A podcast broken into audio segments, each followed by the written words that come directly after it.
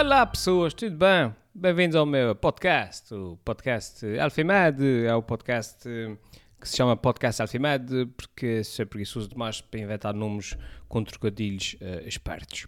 Tudo bem? Comigo também, aqui a falar-vos de São Miguel, numa sexta-feira, dia, dia, dia 4 de março.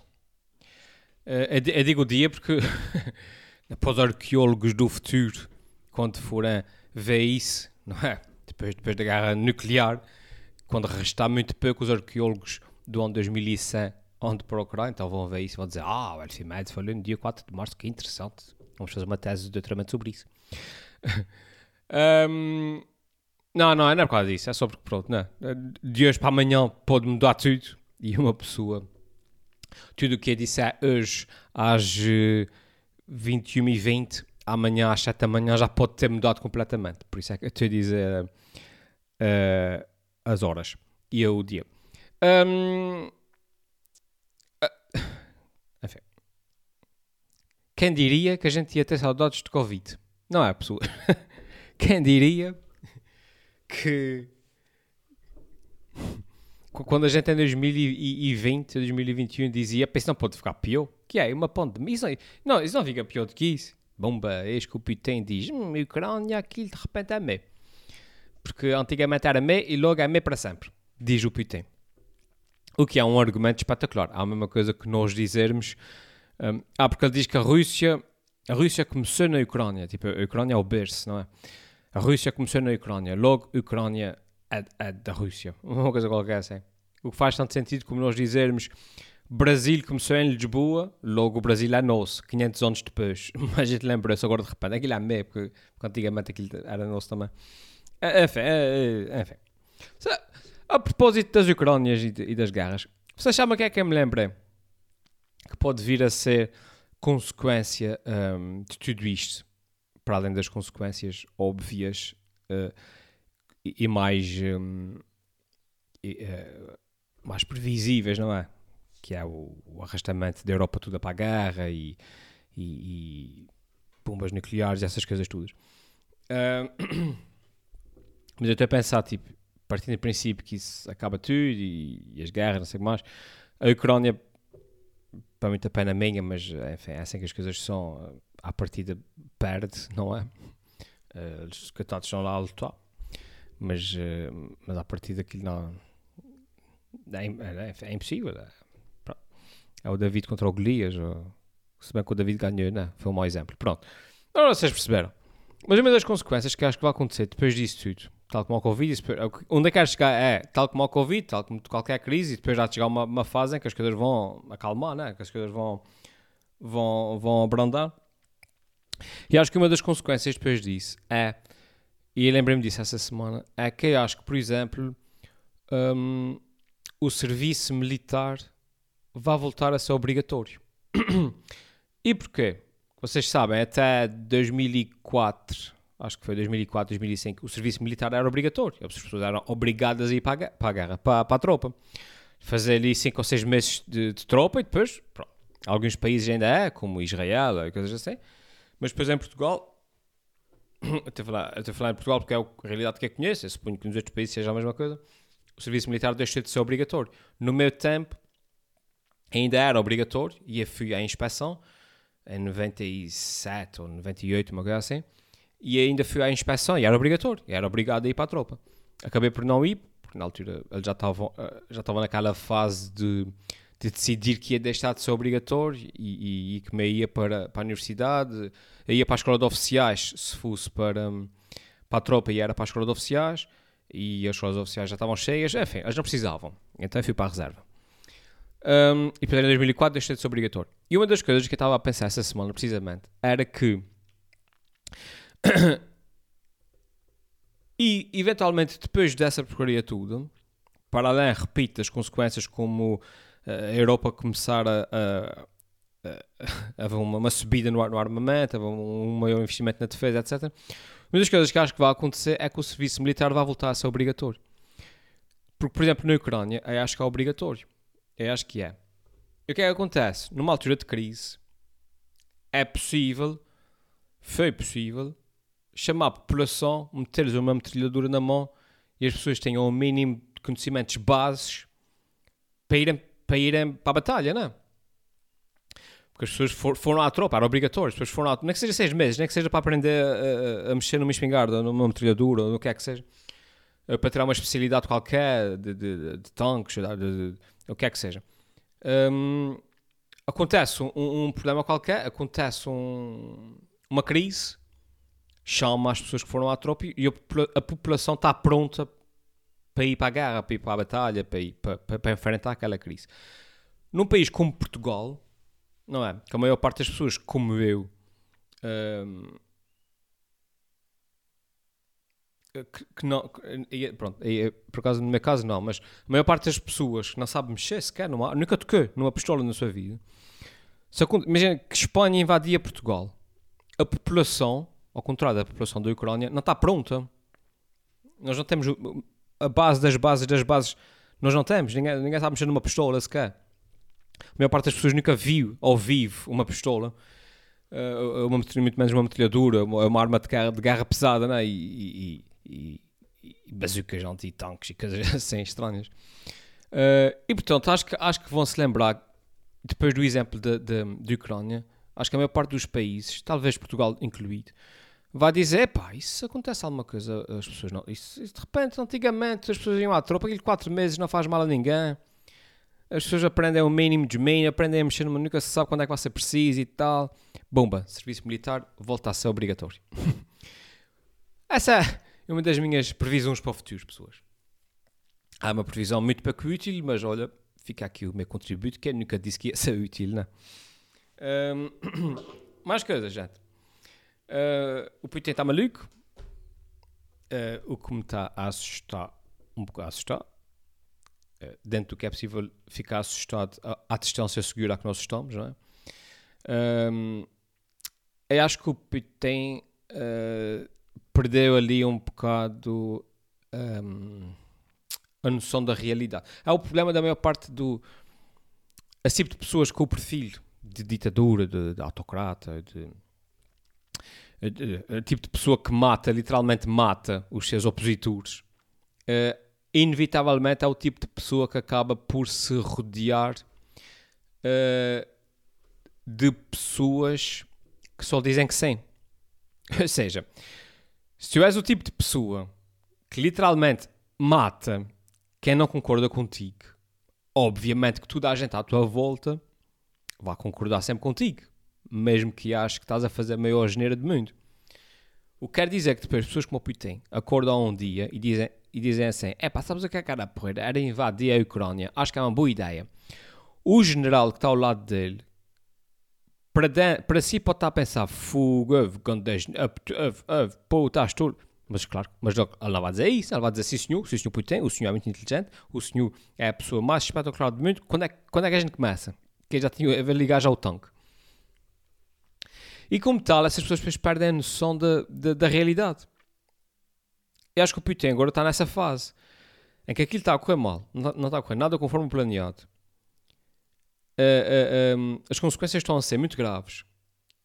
E, e ele olha à volta, dá um suco na mesa e diz assim: uh, um, eu, quero, eu quero que vocês conquistem a Ucrânia amanhã. E ninguém à volta vai dizer: Epa, isso não dá, senhor Putin, isso, isso, não, isso não é assim que funciona. Claro, as pessoas à volta dele vão dizer: Sim, senhor, sim, senhor, amanhã.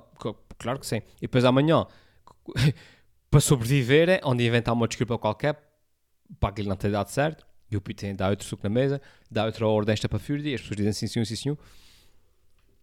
E acho que ele, está nessa fase num, num, nessa fase, porque realmente não, não, há ninguém à volta dele que diga isso é, isso é parvo, mano, isso não vai dar certo. Ele está convencido que o, que o, que o Ocidente uh, é, é, fraco, que as democracias não sei o que mais, ele está convencido, ele teve dois ou três ataques, ciberataques de sucesso, ele mexeu lá nas, nas eleições nos Estados Unidos, Uh, e isso tudo, portanto, ele está convencidíssimo que faz o, o, que quer, porque até agora foram fechando os olhos e foram fingindo que. Ele, ele é tipo aquele bully na escola que ninguém gosta e, e que vai chateando os mais fracos, mas as pessoas que não querem se chatear com ele fingem que não vêem. Vocês estão a ver. Uh, até que ele vai e, e, e bate no puto uh, que, que, sei lá, que é deficiente ou que tem um problema qualquer que te dê, e aí a gente revolta-se. Pronto. Um, acho, que, é, acho, acho que é isso. Mas ele agora, ele agora pronto, ele está ali, está rodeado e, e, não sei, não sei mais o que dizer, porque quem que lhe vai dizer uh, que não? Quem que lhe diz que não, não é? Se ele disser agora vamos, vamos mandar uma bomba, vamos, mandem bombas contra a central nuclear aquela central que eles mandaram bombas ontem. Eh, ele diz: Ah, já sei, tive uma ideia, manda bombas contra a central nuclear, uh, que, acho, acho que vai ser fixe. E o pessoal à volta dele, a cena mas é de reuniões, olham uns para os outros, com, com, aquela cara de quem diz: uh, quem, que vai, quem que vai dizer que isso é estúpido? Alguém? Não, eu não vou dizer, mas alguém? Não. Ok, carrega no botão, manda a bomba para a central nuclear. Enfim. Uh, e há outra coisa que também que me está a deixar um bocadinho. É, é quanto mais tempo dura esta guerra, não é? Mais. Um, mais, mais a ser funda, não é? Ou seja, ele já passou o ponto do não retorno. Uma coisa é, uma coisa é ele atravessar as fronteiras, toda a gente diz, pá, estou ok, e ele regressa e diz, pá, pronto, ok, foi um mal entendido, eu fui só ver se estava a chover, mas, mas desculpa lá. E as pessoas ficam indignadas, mas pronto. Outra coisa, ou, ou, no estado em que as coisas estão, já passou o ponto de não retorno. Literalmente matou civis, literalmente está a destruir cidades, um, está literalmente a invadir um país. Na versão. Na, na, na versão literal da expressão, literalmente. É mesmo isso que ele está a fazer. Não, não, há outra interpretação. Um, como tal, pá, não, já passou o ponto de não retorno. Não, não há. Portanto, e, e eu tenho receio que ele esteja agora na fase do olha, perdido por, perdido por mil. O mal está feito, agora pronto. Portanto, isso é uma coisa que alguém entrar num banco, imagina, com uma pistola e diz: Isso é um assalto. Mas de repente aparece a polícia e a pessoa desiste e diz: Pá, pronto, ok, ok, estava desesperado, eh, mas é, pronto, é, é random, é random. E o gajo sai vai ser acusado de tentativa de assalto e tal, mas de repente explica ao juiz que, ao juiz que estava desesperado e, e não sei o quê, de repente há uma certa compreensão e pronto. Outra coisa é entrar no banco, uh, dizer que a pistola isso é um assalto, meter o dinheiro na mala e matar um refém. Depois de matar o refém, já passou aquela, aquela linha do, do não retorno, já dá para voltar atrás. E portanto, agora o mal está feito. E portanto, perdido por mim, perdido por mim, agora vai até ao fim, não é? Agora vai, agora vai fazer tudo, toda a gente refém e se for preciso mata todos, porque enfim, o mal está feito, já vai para a cadeia, o mal está feito. E penso que o Putin está nessa fase agora, eh, que é, que é a fase mais perigosa, que é, olha, o Ocidente, lá o, os Estados Unidos, as Europas, essa gente tudo está tudo a meter sanções, as cidades são destruídas, os civis estão, estão foram, foram todos mortos, uh, o mal está feito. Portanto, agora, agora é, eu não saio daqui sem Ucrânia, senão eu não saio daqui sem, sem ganhar essa porcaria, senão vou perder tudo. E geralmente para esse tipo de pessoa, essa é a fase mais perigosa, que é a fase do, do, do, do em que está o, não, a hiena ao conto. A hiena, quando diz que não tem sido ponto fugir, vai atacar e vai atacar da pior forma. E portanto eu acho que essa fase agora, é, por causa disso tudo, é a fase mais perigosa dessa porcaria tudo. E, uh, e rezamos para que à volta dele, quando ele acordar e dissesse, sabes que é que era uma boa ideia? Mandar uma bomba nuclear para a França. Isso era capaz de resultar. Esperemos que quando ele chegar a esses, a esses, esses, ai, a esses extremos, haja então aquela pessoa haja uma pessoa das que estão à volta dele que diga ah, Sr. Putin, eu não disse nada até agora, mas, mas de repente, não, de repente, é, pá, eu sei que o senhor vai me matar a seguir, mas, pá, mas de repente isso, não, é, é só estúpido. Um, mas, mas é, é, por acaso que gostava imenso um, de ouvir a versão uh, do outro lado, ou seja, saber qual é a percepção dos russos acerca disso.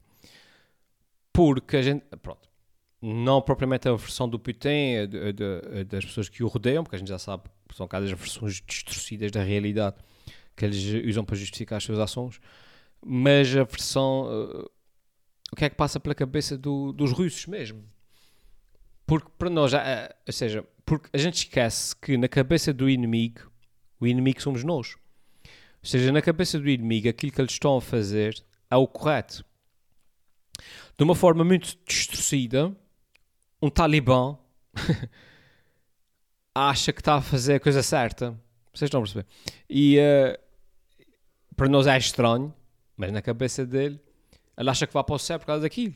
Um talibã que vai matar, eh, apedrejar uma mulher porque, porque ela mostrou, mostrou o tornozelo, de uma forma muito distorcida, ele acha que está a fazer a coisa certa.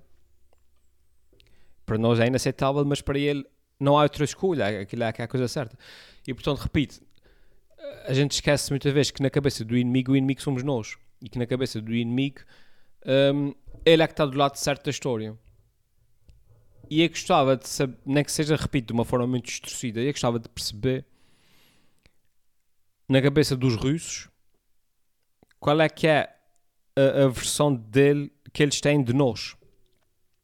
E reparem, digo russos, de uma forma geral, obviamente, a gente sabe que há russos que, que não, que não, são 100 milhões ou 200 milhões, ou lá o que é que é, muita gente. Não, há gente a manifestações ruas, há gente que é contra, a gente sabe isso tudo. Até falar, obviamente, assim em termos gerais, em termos. eh, Pronto. E, e por acaso, por acaso seria, seria bom tentar perceber okay, do lado deles o que é, qual é a perspectiva deles, o que, é, o que é que eles estão a ver.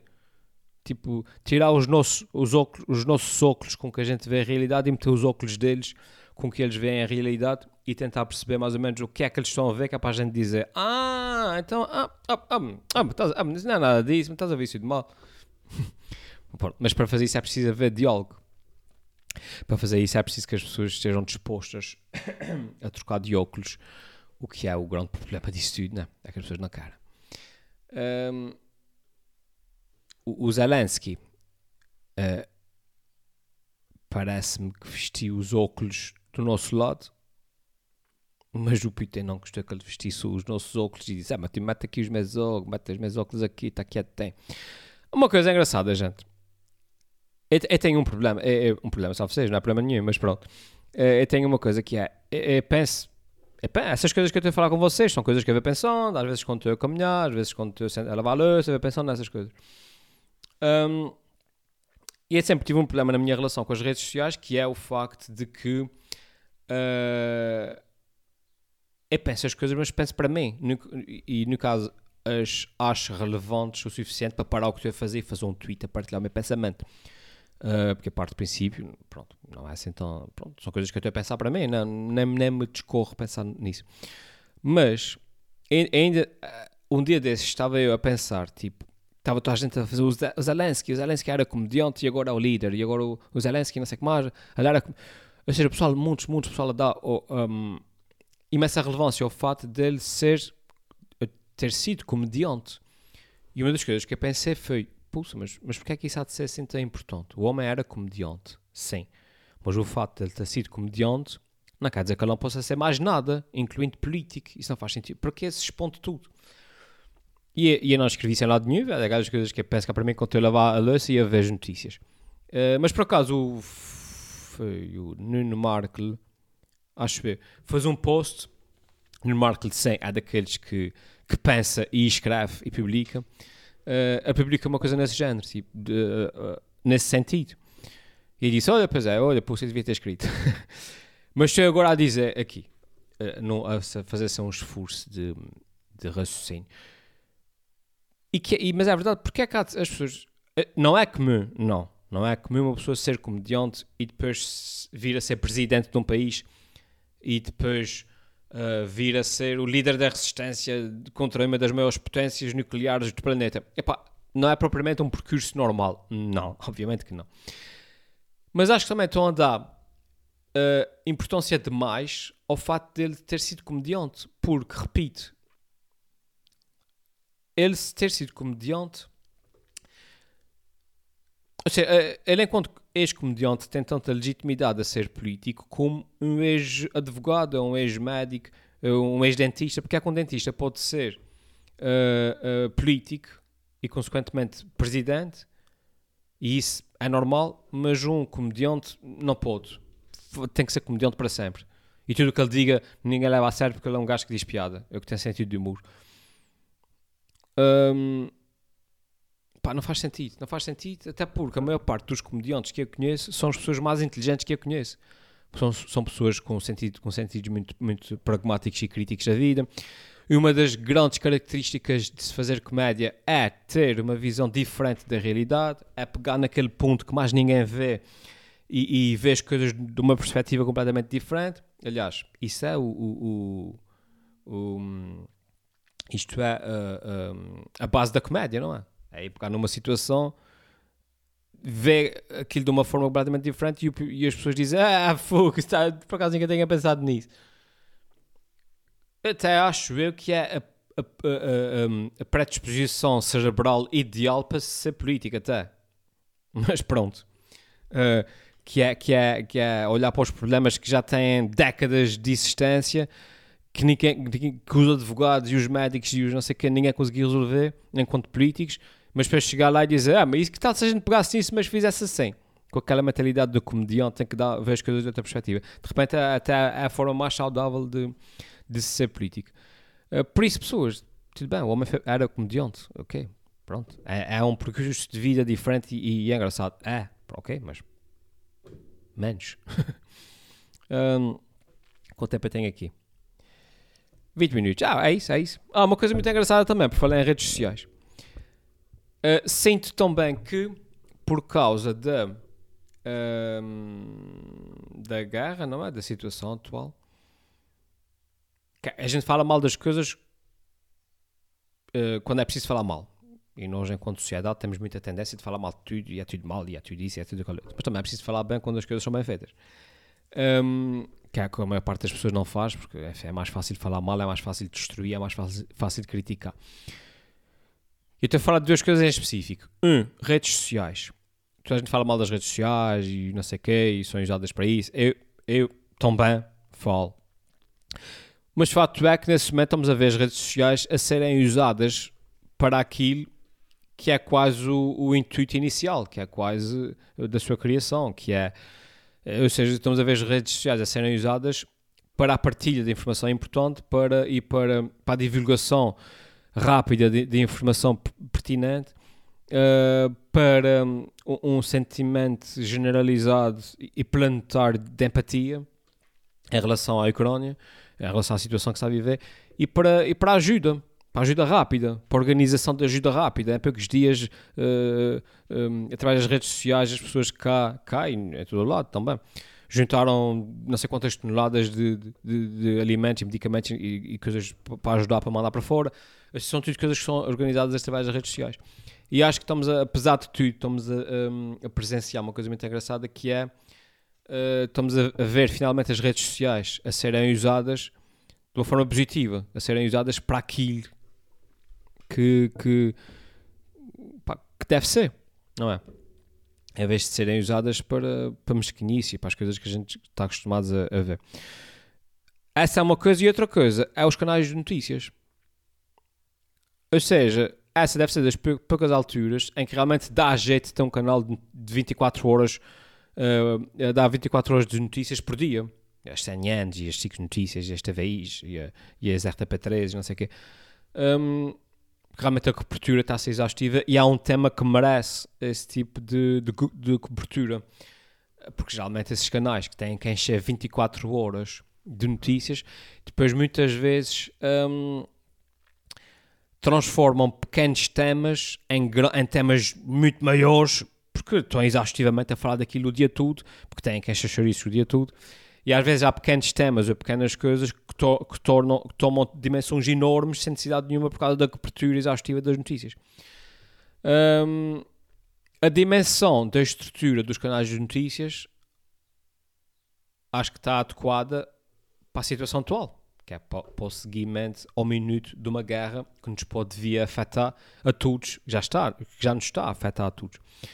Uh, e por acaso há uma coisa que também acho que é, tal como as redes sociais, acho que finalmente os canais de notícias estão, a ser usados como deve de ser. Um, claro que depois, à partida, espero ver quando isso acalmar tudo, não sei quando. Não sei quando, porque o Vietnã também era suposto uma coisa rápida e, e, foi o que foi. E, uh, e a Rússia, quando invadiu o Afeganistão, também era suposto uma coisa rápida e foi o que foi. Uh, essas coisas nunca são só o que são, né? Aqui há sempre o risco de, enfim, se escalar para algo muito maior, uh, enfim. Nós damos, nós damos daqui a uma semana as coisas evoluem tão depressa como se daqui a uma semana está com uma mochila às costas e, e, e uma e uma G3 a ser mandado para, para, para a França porque, porque a Rússia invadia a França. Enfim, é isso, pessoas. Olha, mantenham-se seguros, mantenham-se uh, felizes. Não é fácil, mas temos que ser felizes uh, e positivos. Vamos ver como é que as coisas evoluem. Uh, entretanto, a COVID, a COVID desapareceu. Um, por acaso continuo a seguir com alguma atenção os números da Covid, porque não, é que seja porque já é um hábito. Uh, mas as notícias isso desaparecer. É como se nunca tivesse existido a Covid. Uh, enfim. Uh, pessoas, fiquem bem, tratem de vocês, cuidem de si. E a gente há de se falar daqui uma semana, duas ou três, quando vocês sabem como é que funciona. Não, a, gente, a nossa relação está mais ou menos já, já bem definida. Vá, pessoas. Tchau, até a próxima.